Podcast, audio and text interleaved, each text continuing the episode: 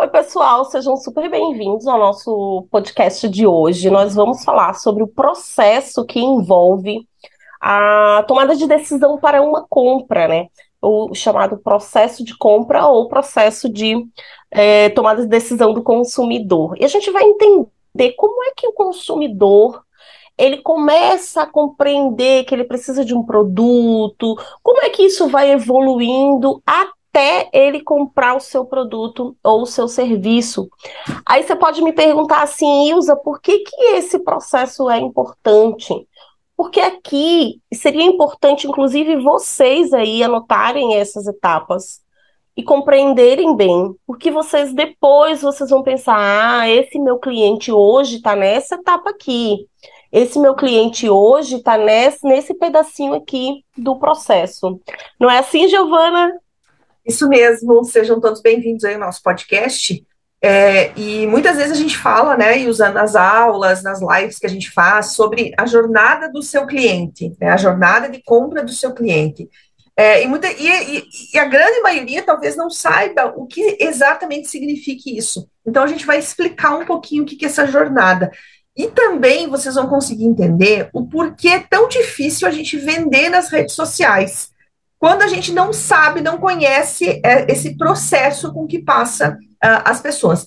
E esse processo, gente, qualquer um de nós passa. Então, é, a gente pode se espelhar e pensar num determinado produto e fazer essa jornada e ver, olha, realmente é isso mesmo que acontece, né? Então, é, é para a gente entender e desmistificar uh, do porquê é importante você conhecer esse processo, por que é importante você conhecer o teu cliente e saber em quais dessas etapas ele está, para você entender por que, que não existe assim uh, compras diárias ali dentro, de repente, do teu Instagram, né?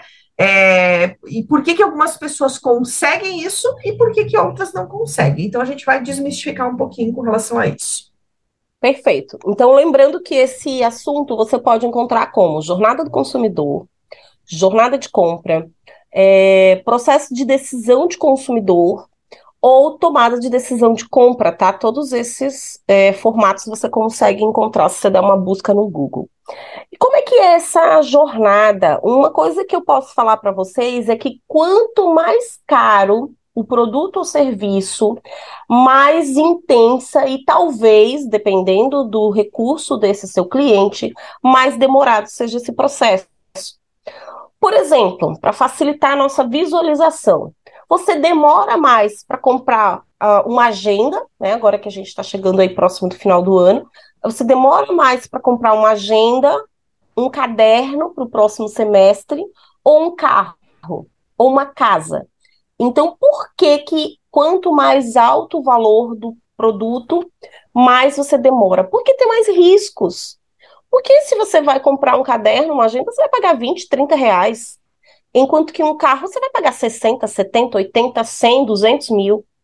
E uma casa, ainda mais. Então, lembre disso. Se o seu produto, ah, Ilza, de repente eu vendo um serviço digital um curso digital que custa R$29,90, mas aquele meu curso de 600 reais, 597, 497, eu tenho mais dificuldade para vender. Por quê? Justamente por isso. Quanto mais dinheiro o cliente ou o consumidor vai desembolsar, mais difícil de você vender, né, de você conseguir conscientizar ele dessa demanda, dessa necessidade desse determinado produto ou serviço.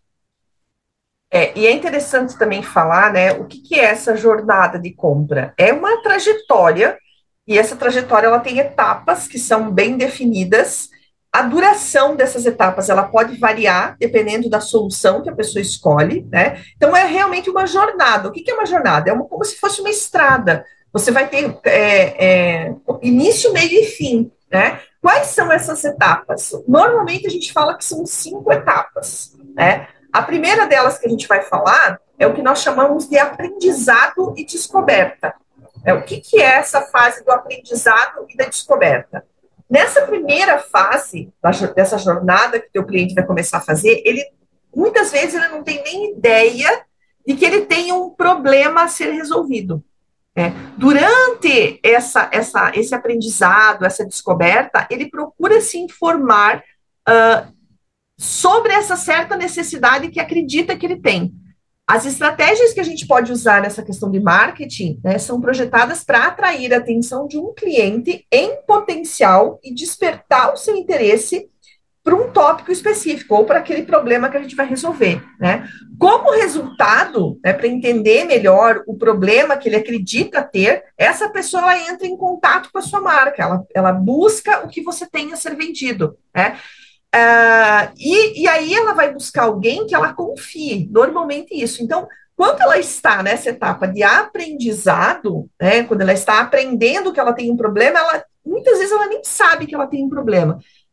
E aqui fica muito claro quando eu falo com as meninas uh, que a maioria delas diz assim: mas eu não resolvo problema nenhum do meu cliente. Né? O meu cliente não tem problema, ele só quer um bolo. O bolo realmente é o problema. Né? Então, se você vai colocar no papel, por que, que eu tenho problema? Por exemplo, agora final de ano, né? Final de ano, nós estamos, estamos eu e a minha irmã, vendo a, a ceia de Natal para a família. Então, sentamos hoje de manhã e começamos a discutir o que, que nós vamos fazer de entrada, salada, carne, uh, vai ter bolo, vai ter sobremesa, vai ter doce, vai ter isso, vai ter aquilo. Até esse momento, eu não tinha esse problema. Eu não tinha problema de, ah, agora eu vou ter que fazer uma salada. E agora? Agora, nossa, eu vou ter que. Eu, ficou, eu fiquei responsável pelo doce. E agora? Vou, vou, quem é que vai resolver meu problema? Eu não sei fazer. É, então, por mais que seja para você, e eu sempre falo isso para as meninas, né? Para você, confeiteira, que é simples fazer um doce, fazer um docinho. Gente, brigadeiro. Você pode dizer assim, é a coisa mais fácil do mundo. Mas eu que não sei fazer, é a coisa mais difícil do mundo. E esse é o meu problema. Eu não tenho condições, eu não tenho, não tenho conhecimento, eu não tenho os ingredientes, eu não tenho é, a receita perfeita, é, eu não, não sei fazer um brigadeiro. Às vezes não tenho tempo, né? Não tenho tempo, não tenho, não tenho condições de fazer, porque eu tenho dois filhos, três filhos, e a minha não vai dar tempo de fazer, né, em grande quantidade. Então, esse é o problema, né? E esse, essa é o primeiro primeiro, a primeira é, etapa, né? nessa fase, é, você está nessa fase, você está nessa etapa de é, descoberta que você tem um problema. É, e, é uma, uma, uma coisa bem legal da gente falar para o pessoal que está escutando é o seguinte: quando a gente escuta, dentro, principalmente da área acadêmica, esse termo, o problema a ser resolvido. Isso é muito comum em TCC, em, né, quando você vai fazer lá o TCC, a sua é, monografia, é muito comum a gente escutar esse, esse termo, problema. Uma coisa que é importante a gente falar, problema, na verdade, não significa algo a ser resolvido. É algo onde você quer chegar, tá, gente? Por exemplo, se eu disser assim para você, ai, que lindo, eu vi um adesivo com minha amiga na faculdade. E aí, de repente, eu quero saber onde ela comprou e quero comprar um. O que, que é o problema? É como eu vou comprar aquele determinado adesivo, tá? Então, é, às vezes o problema, e, e, às vezes isso fica talvez um pouquinho complicado na cabeça da gente, mas só para desmistificar essa palavra problema, né, dentro da etapa de compra, dentro desse processo de compra, é, não necessariamente é realmente um problema, como a gente fala no dia a dia. É algo onde você quer chegar, é um objetivo a ser alcançado, digamos assim, tá? Então, quando, sempre que a gente falar essa palavrinha problema dentro dessas etapas de, é, de, do processo de compra, né? Dessa jornada de compra, jornada do comprador, jornada do consumidor, reverta sempre isso para onde eu quero chegar, tá? É, e aí, quando a gente. A primeira coisa que a gente pensa é despertei para o interesse de comprar algo, né? Pode ser por necessidade, pode ser por desejo. E aí a gente vai para justamente a segunda etapa, né? Que é quando eu digo, ah, realmente eu quero resolver esse, entre aspas, aí, problema. Eu quero chegar até o momento de comprar, né, esse determinado item. E a gente chama isso de necessidade ou desejo. Essa etapa é uma etapa que a gente diz assim: eu vou comprar por necessidade ou eu vou comprar por desejo. Muita gente me diz, Ilza, qual é a diferença entre os dois? Eu vou falar de um bem fácil, que é o biológico. Então, quando eu digo assim, eu tenho necessidade de comer, eu tenho necessidade de beber água. Então, isso daí não é um desejo, por mais que você diga assim, ah, mas você teve o desejo de tomar água. Não, você tem necessidade biológica, você precisa daquilo ali para sobreviver. Agora, quando eu digo assim, ah, eu comprei um. Eu estava com muita sede e eu comprei aquele, aquelas águas gaseificadas. Isso passa a ser desejo. Por quê? Porque você poderia ter comprado qualquer água, mas o seu desejo disse: não, eu quero um refrigerante, eu quero uma água gaseificada. Eu. Então, e no marketing isso é muito legal a gente compreender, porque no fisiológico, no biológico, tem, existe uma coisa chamada, que se vocês tiverem curiosidade, é muito legal, chamada pirâmide de Maslow. É uma pirâmide onde você vai aprendendo ali quais são as necessidades do ser humano. E ele faz uma hierarquia. A base são as necessidades maiores, e ele vai afunilando até chegar no pico da pirâmide, e aí ele chama dessas necessidades do ser humano, né? Então, essas necessidades não são desejos, são coisas que você vai ter que cumprir. São coisas que a primeira coisa que você investe seu dinheiro. Pensa quando você recebe o seu dinheiro, a primeira coisa que você faz. Quanto é que eu vou separar aqui para a feira da casa?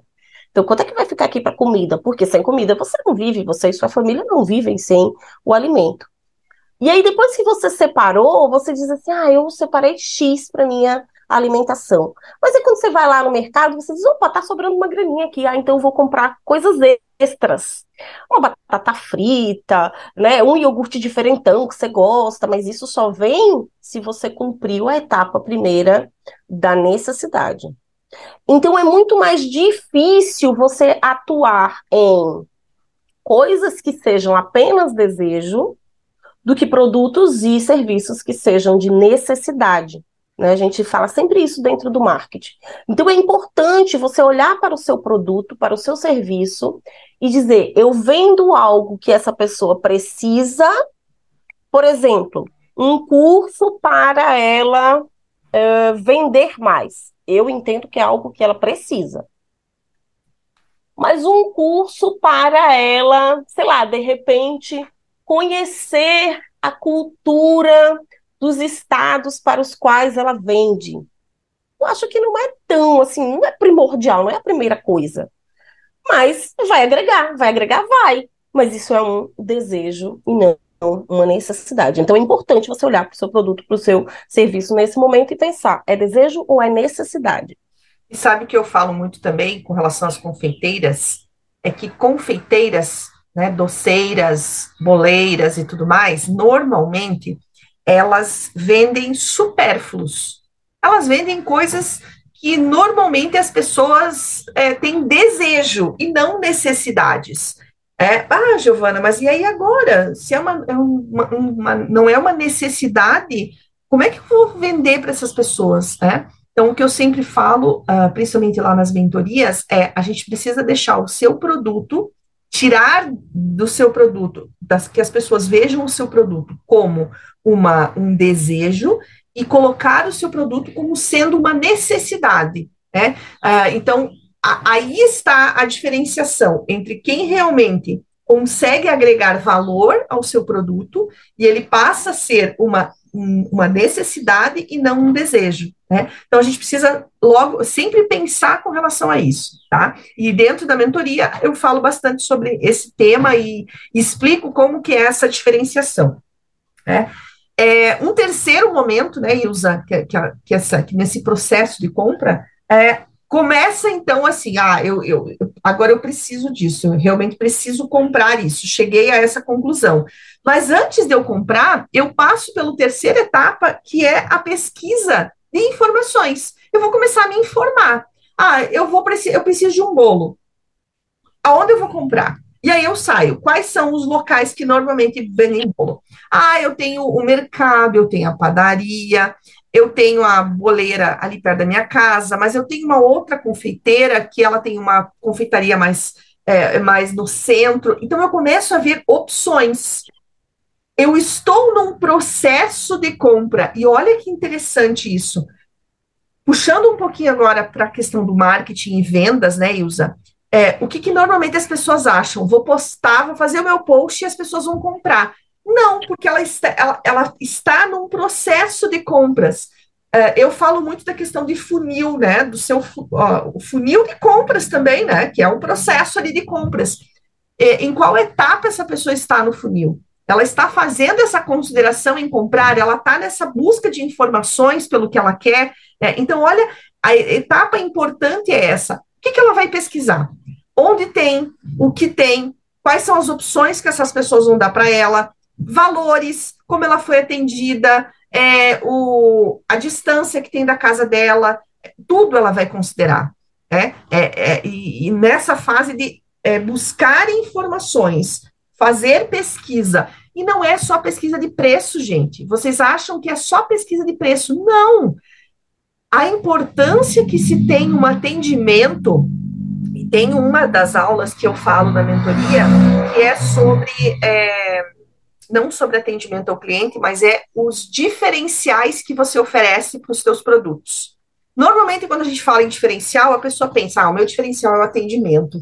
Cara, atendimento é o que todo mundo faz. O que, que você faz de diferente no seu atendimento? Né? Uh, e não é de diferente, gente, de inventar a roda. É, é, é você fazer um atendimento diferenciado para o teu cliente, é você ouvir o seu cliente. Né? E eu não vou entrar muito nessa, nessa considerando, né, o que o assunto aqui é, é, a jornada de compras, né, Ilza? E nós já falamos de Mas a gente, é isso, a gente tem um podcast é, sobre isso. Se a gente interessarem tem, por esse tem. assunto, a gente tem um podcast é, sobre então, isso. E, e aí é bem interessante porque não é só o atendimento que vai, não é só o valor, não é só o preço, não é só o atendimento, é uma série de itens que essa pessoa está pesquisando e que ela vai chegar a uma determinada conclusão para fazer a compra. Né? Então, ela está uh, ainda num processo, não é nem de consideração, ela está num processo de, avalia de pesquisando informações Pesquisar. sobre aquele, aquele produto. Tá? São coisas importantes que entram nesse processo, que a gente fala sempre, né, dentro do nosso Instagram, que as pessoas vão considerar coisas como a sua autoridade dentro desse nicho, dessa área, elas vão considerar o preço do seu produto em relação a outros produtos, mas levando em consideração essa sua autoridade ela vai considerar depoimentos de outras pessoas que já compraram de você e que ali vão estar avaliando o seu produto, vão estar dizendo o que, que acharam dessa compra que elas fizeram, e até quem sabe como é que foi o pós-venda, que é uma coisa bem importante de vocês terem essa noção. Então, é nessa etapa de pesquisa de informação que ela vai fazer mesmo essa colheita de informações, né? Por exemplo, você vai comprar um celular, que, que a gente pesquisa? Ah, esse aqui custa X, mas esse aqui, o que, que ele me proporciona? Isso, isso e isso. Ah, esse outro aqui, celular, custa Y, né? É uma coisa muito comum a gente comparar, por exemplo, o iPhone com, com o Android, né? O iOS, em geral, com o Android, né? O iPhone com o Samsung. É muito comum a gente fazer essas comparações. E o que, que a gente olha? Preço, estética, resistência, é, os aplicativos. É, na verdade, cada produto você vai avaliar um, um determinado, é, determinadas opções. Perfeito. Né? perfeito. É, uma bolsa. Né? Uma bolsa você vai avaliar coisas completamente diferentes do que quando você usa para avaliar um telefone celular.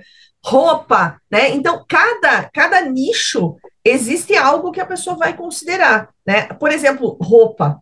É, eu vou usar isso só esse ano. Sabe que esses dias eu vi um perfil de uma moça e ela estava fazendo comparações com relação a marcas famosas e os, os as roupas que essa marca famosa tinha, né? E, e, e, e o que, que se valia a pena ou não. Então ela pegou, por exemplo, da, foi na ai, não me lembro o nome da loja lá, mas ela foi e viu que nessa loja tinha ternos femininos, é, então tinha lá terno azul, terno preto, terno bege, terno vermelho, terno amarelo, terno verde, e ela falou assim, uh, se você comprar, por exemplo, um terno amarelo, né, vamos dar, você vai usar esse ano, o roxo, né? Que é a... Ou naquele momento, né? Naquele momento, momento. Naquele momento da moda. É, né? mas se você, por exemplo, investir esse mesmo valor, que o valor do terno preto e do terno laranja era a mesma coisa, você vai usar esse terno preto muito mais vezes e você vai ter opções de você combinar melhor se for algo nesse sentido, né? Então ela optava por cinza, preto, azul, né? Então são cores que nesse naquele momento ali, se você vai querer investir em algo melhor, é isso que você tem que levar em consideração. Né? Então nessa pesquisa de informações é esse tipo de coisa que você vai é, é buscar, que o seu cliente vai buscar ali dentro uh, do produto que ele quer comprar. Sabe que tem coisas curiosas na jornada de compra, né, nessa jornada aí de, de, do consumidor, que a gente às vezes não leva em consideração. Porque cada pessoa tem uma perspectiva para um determinado produto, né, para um determinado serviço. Eu vou contar uma coisa aqui para vocês bem curiosa. Por exemplo, tem gente que investe, você falou de bolsa, eu me lembrei desse caso. É, tem gente que investe mil, dois mil, cinco mil, dez mil reais numa bolsa com o argumento de que essa bolsa vai durar muito tempo. Vocês já devem ter visto o pessoal que compra Louis Vuitton, enfim, tem várias outras marcas, mas que pagam uma fortuna e a, a, o que a pessoa fala normalmente é que essa bolsa vai durar muito. Você sabe que eu prefiro pegar, por exemplo, 500 reais. Ah, eu, eu tenho 500 reais para comprar de bolsa. Eu prefiro comprar cinco de 100 reais. Aí você vai dizer assim para mim, ah, mas essas bolsas vão durar no máximo um ano. Mas pensa comigo. É, eu dou aula todas as noites nas faculdades, na faculdade. E eu vou ter uma bolsa para cada noite. Eu não preciso ficar indo todo dia com a mesma bolsa. Eu não preciso, né, ter. Eu posso ter bolsas de cores, por exemplo, diferentes, variadas. Então, assim, cuidado que a lógica que às vezes a gente utiliza para vender o nosso produto ou serviço não necessariamente é a lógica do cliente. Então, por isso a gente precisa muito da informação do cliente, por isso que é muito relevante a gente ouvir o cliente. É muito relevante a gente ter essa noção de que o cliente é que vai fazer nossa compra. Então, o cliente é que tem que dizer para a gente o que que ele, qual é a necessidade dele, né? Às vezes a gente não tem essa noção, né? Aí a gente diz, não, mas o cliente compra meu produto porque é muito bom. Às vezes o cliente compra o seu produto porque ele é diferente do produto do mercado.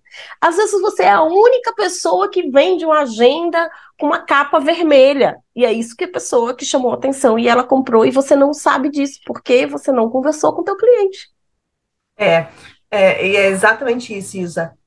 É, muitas vezes a gente acha assim, ah, é, não é o que o seu nós vendemos, não é o que nós queremos vender, é o que o meu cliente quer comprar. Então, quando a gente entende isso, fica tudo mais fácil, né? É, uma próxima etapa nessa jornada, né, Ilza, é, é começar a avaliar as alternativas que se tem.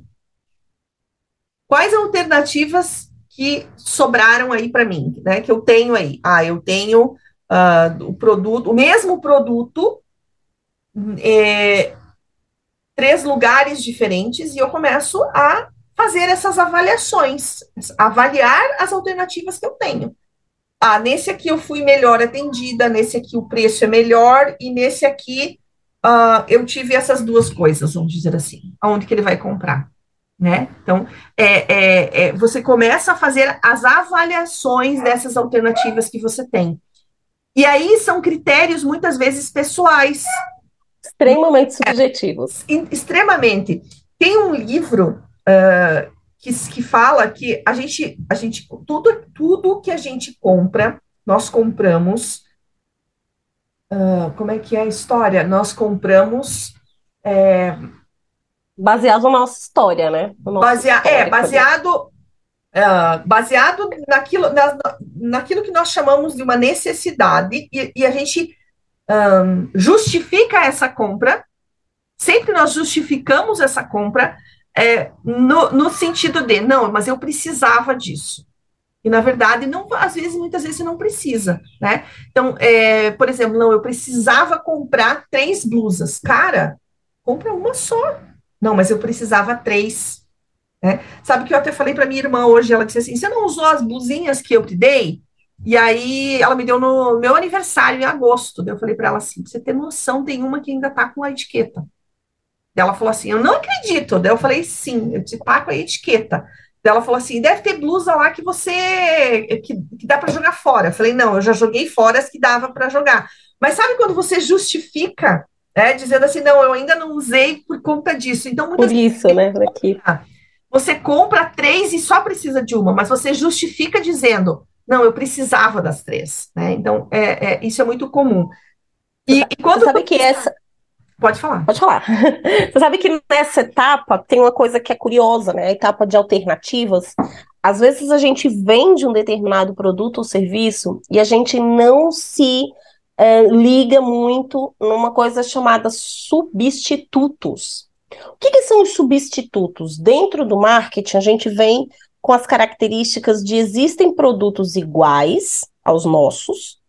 Por exemplo, a pessoa deixou de comprar uma bolsa na sua empresa, na sua loja, para comprar uma outra bolsa, pode ser diferente, enfim, num outro lugar. Mas existem os itens chamados de substitutos, e a gente tem que estar tá muito antenado a isso. Porque, por exemplo, a pessoa pode sair da sua empresa, não ter comprado uma bolsa e comprar uma mochila. Aí você diz assim: Poxa, eu perdi o cliente porque eu não consegui convencer, ou em determinado momento, dentro da jornada de compras dele, você mesmo levantou a possibilidade dele comprar um produto substituto ou um serviço substituto. É por isso que a gente, dentro do marketing, a gente diz sempre o seguinte: deixa o seu cliente falar. Quanto mais ele falar, você vai pontuar apenas em cima daquilo que ele fala. Porque às vezes a gente dá opção demais para o nosso cliente não é uma boa ideia. A gente acha que é, né? A gente acha que é.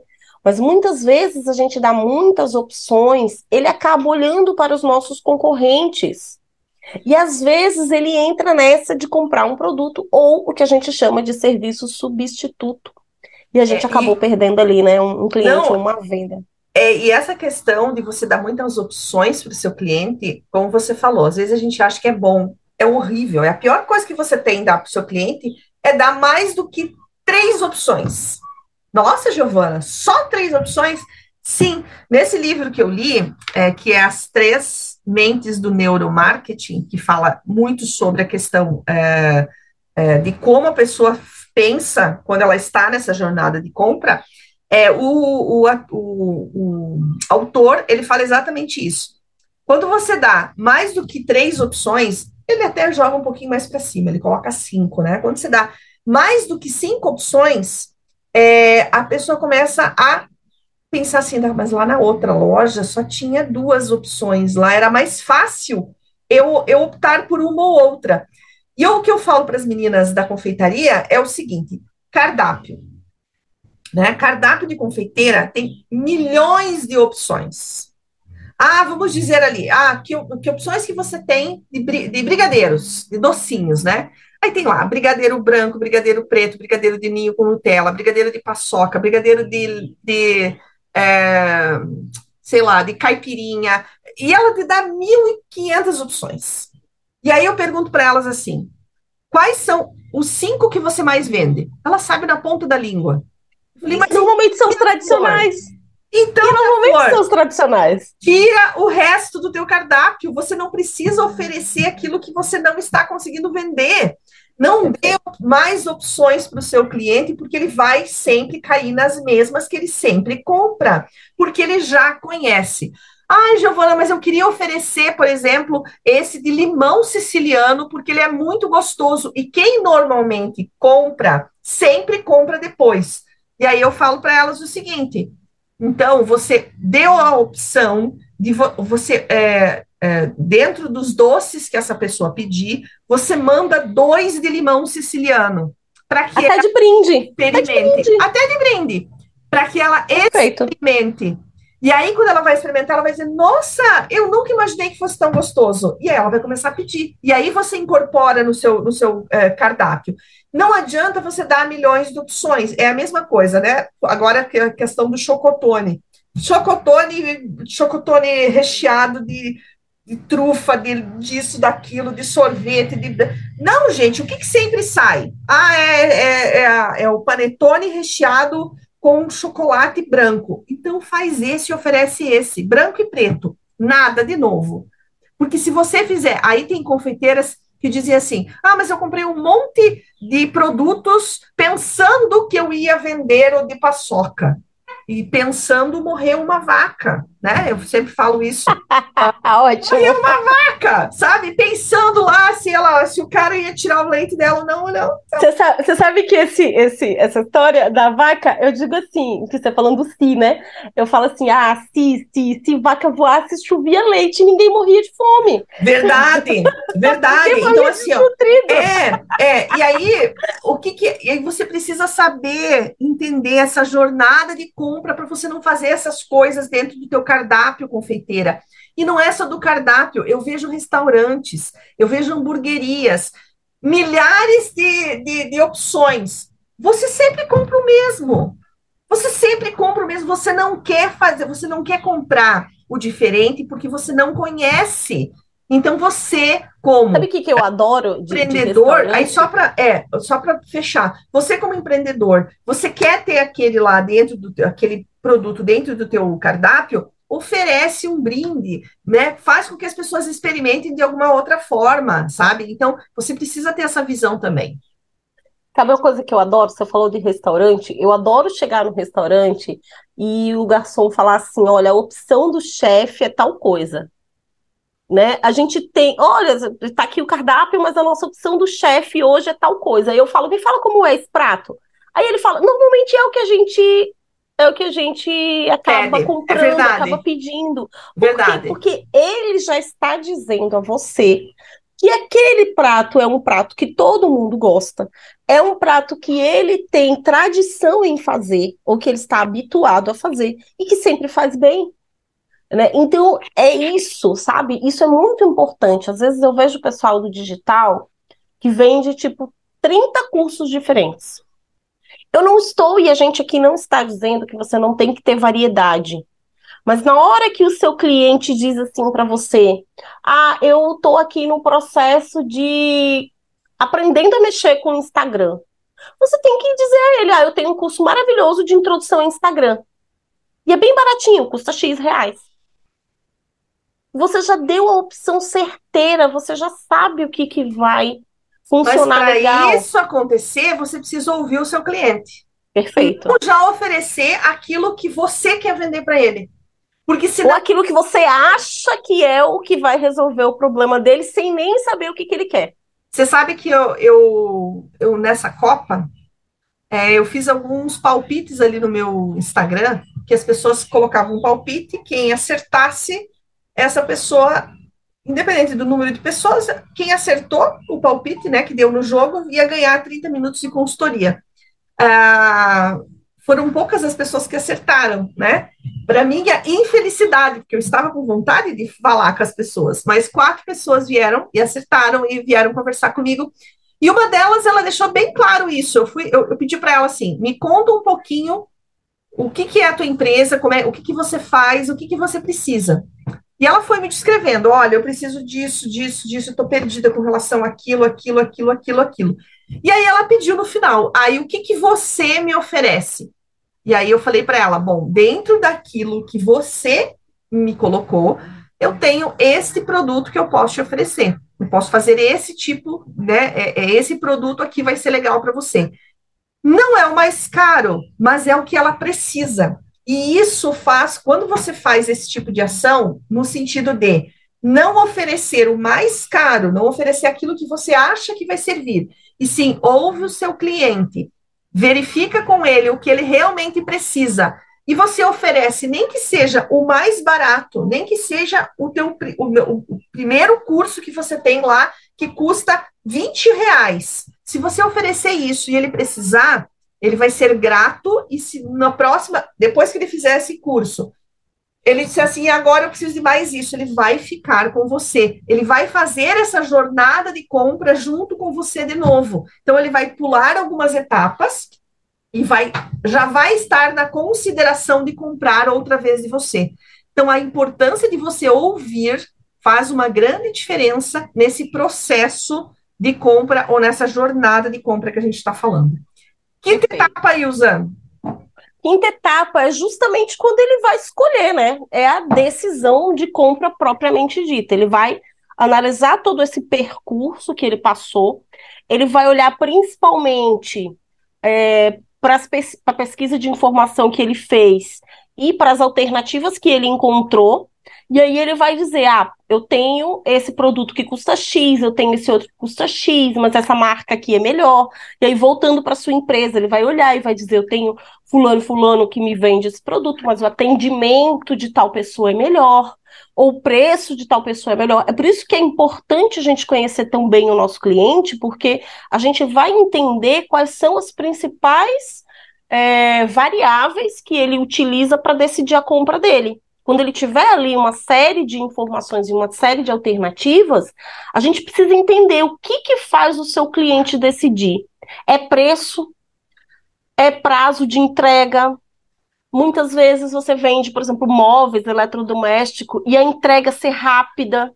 Isso faz uma diferença do caramba a gente sabe que essa questão de, de repente, você não tem, você chegou num determinado preço, você vende, por exemplo, pela internet, você não tem aquela taxa de entrega, é gratuita essa taxa de entrega, isso faz uma diferença enorme. Enfim, tem uma série de coisas ali que são importantes você saber o que, que faz o seu cliente decidir. Ah, Ilza, como é que eu vou descobrir isso? Conversando com o seu cliente. Não existe outra maneira. É, e a conversa, muitas vezes, e eu sempre falo isso para as meninas também, não é você fazer um stories e pedir para a pessoa. Porque muitas vezes quem está ali no seu perfil não é o seu cliente ideal. E é o que mais acontece. Né? Ah, mas eu pedi lá nos stories e as pessoas responderam que elas queriam que eu fizesse o bolo de milho. E agora eu não vendi. Lógico, a pessoa talvez nem seja teu cliente, nunca comprou de você, só respondeu a enquete, né? Então não é isso, gente é você formar, você ter ali dentro do teu perfil é, uma lista de clientes, você entender quem são esses clientes, você conversar com as pessoas certas, faz toda a diferença. Para quem você vende, por que, que essa pessoa compra de você, qual é, quais são as etapas, em qual etapa ela está da compra, né? Porque muitas vezes uh, o que, que acontece nessa decisão de compra, muitas vezes, é assim, ó, ah, eu já compro de, um de uma determinada pessoa. Eu não vou passar, se eu já comprei de você, eu não vou passar por todas essas etapas novamente. Se eu confiei em você, e aí, é, é, levando isso em consideração, que ela já fez esse processo, chegou em você, se ela precisar de novo do mesmo produto, ela vai ficar com você. Agora, se você na entrega ou no pós-venda que a gente fala, e a gente não vai falar sobre isso hoje, né? É só mais uma, uma, uma vontadinha para você saber o próximo podcast. Se você é, chegou ali, entregou o teu produto e não foi bem aquilo que ela imaginou do produto, ela não vai comprar de você novamente. Então, o que ocorre é, você tem clientes ou você tem pessoas que compram o seu produto? Nossa, olha só, né? É, é, são coisas completamente diferentes, né, Ilza? Pessoas que Perfeito. compram o seu produto compram o seu produto. Agora, clientes compram sempre de você. E indicam, né? Indicam. Quando eu comecei no marketing, o meu grande medo era esse: era que eu não tivesse clientes, que eu tivesse só pessoas comprando o meu produto. Eu não queria isso. E a gente não tem que buscar pessoas que compram o produto, a gente tem que buscar clientes que são fiéis ao nosso produto, que quando a gente lança alguma coisa estão ali conosco. É, então comece a pensar: você tem pessoas que compram ou você tem clientes? Se você só tiver pessoas que compram e não voltam, algum motivo tem de não voltar. Então, você precisa rever esse processo que você está fazendo, essa jornada que o seu cliente está passando. Por alguma dessas etapas, ele não está satisfeito. E muitas vezes, o que eu noto também é que as pessoas têm medo de pedir a avaliação dos clientes ou feedbacks. Perfeito. Ou muitas vezes elas dizem assim: Ai, o que, que você achou do meu produto? A pessoa não achou nada. É, deixe aberta a pergunta. Peça, diga para ela assim: melhor. Eu sempre falo para as meninas assim: ó, você não tem que perguntar o que você achou. Você tem que perguntar: o que, que eu posso melhorar? O que, que eu posso melhorar naquilo que eu já entreguei para você? Porque daí você vai ouvir um feedback que talvez, olha, é, por exemplo, essa moça que eu compro doce, ela faz esse docinho de limão, que é uma delícia, mas o meu marido gosta de mais limão. Então ela pediu para mim, ai, e aí, gostaram? Gostou? Né, ela fez a pergunta errada, mas eu ainda vou ensinar para ela. E aí eu, eu disse assim para ela: posso falar uma coisa? É, no próximo que eu pedi, eu gostaria que tivesse um pouquinho mais de limão. E ela falou assim: ah, eu coloco um pouco porque eu não sei o quanto a pessoa gosta. Né? Então, mas se ela tivesse me pedido o que, que eu posso melhorar, eu iria falar também mas são poucas as pessoas que têm essa abertura de você tirar esse feedback. Gente, feedback não é só para a pessoa dizer que tudo estava bom. Feedback é para dar, dizendo assim, o que, que você pode melhorar. Então, não pergunta uh, se você, se a pessoa gostou daquilo que ela comprou. Pergunta o que, que eu posso melhorar. Essa é a dica que eu deixo aí nesse final de podcast. Ótimo. E é, então, ó, só para a gente recapitular, recapitular, né? A gente começa entendendo que a gente vai comprar algo, que a gente chama esse processo de aprendizagem, aprendizagem ou descoberta. Depois a gente, na segunda etapa, a gente entende que tem um problema ali, algo onde eu quero chegar, ou uma necessidade. O terceiro, eu vou pesquisar informações sobre esse produto ou esse serviço que eu quero adquirir. Quatro, eu vou ter as alternativas, né? Quais são as empresas, quais são os produtos, às vezes até aí entram, como eu falei para vocês, os itens substitutos, e a decisão efetivamente de, do que, que eu vou comprar, o que, que eu vou adquirir. Uma coisa que é importante você entender no, no seu Instagram, principalmente, quando a gente fala assim, não fica só vendendo. Por quê? Porque senão você só vai abarcar esse cliente, só vai atingir esse cliente que está ali na quinta etapa ou na quarta etapa. Então, por que, que você precisa dar alternativas para ele usar o teu produto, dar ideias de como usar teu produto? É, porque nessas ideias ele vai até dizer, puxa, eu podia comprar esse produto para fazer isso. Né? Como eu falei para vocês no nosso podcast, é, é, um desses podcasts anteriores, que eu vi uma loja que ela vendia meias e que ela mostrou, por exemplo, que você podia comprar as meias dela para fazer fantoche. Então, poxa, a pessoa nunca imaginou, ela não queria comprar uma meia, mas para um fantoche, para ter ali um brinquedinho para uma criança pequena, né, para uma criança talvez até maiorzinha, ia ser interessante. Então, você deu alternativa fora dessa alternativa, dessa compra que seria a compra mais lógica, né? Digamos assim, a compra mais visível, assim. E aí você deu alternativas diferentes. Então lembra, você vai ter clientes e você vai ter seguidores dentro do seu Instagram que estão inclusive fora ainda dessa jornada de compra. Ele nem quer ainda o seu produto, mas ele gosta do jeito que você aborda os assuntos sobre o seu nicho. Ele gosta de você. Então, Lembra que eu falei para vocês? Eu segui algumas lojas e eu nem pensava em ter filho mais, porque a minha filha mais velha tem 14 anos, já vai fazer 15. Né? E aí, de repente, eu tive um bebê.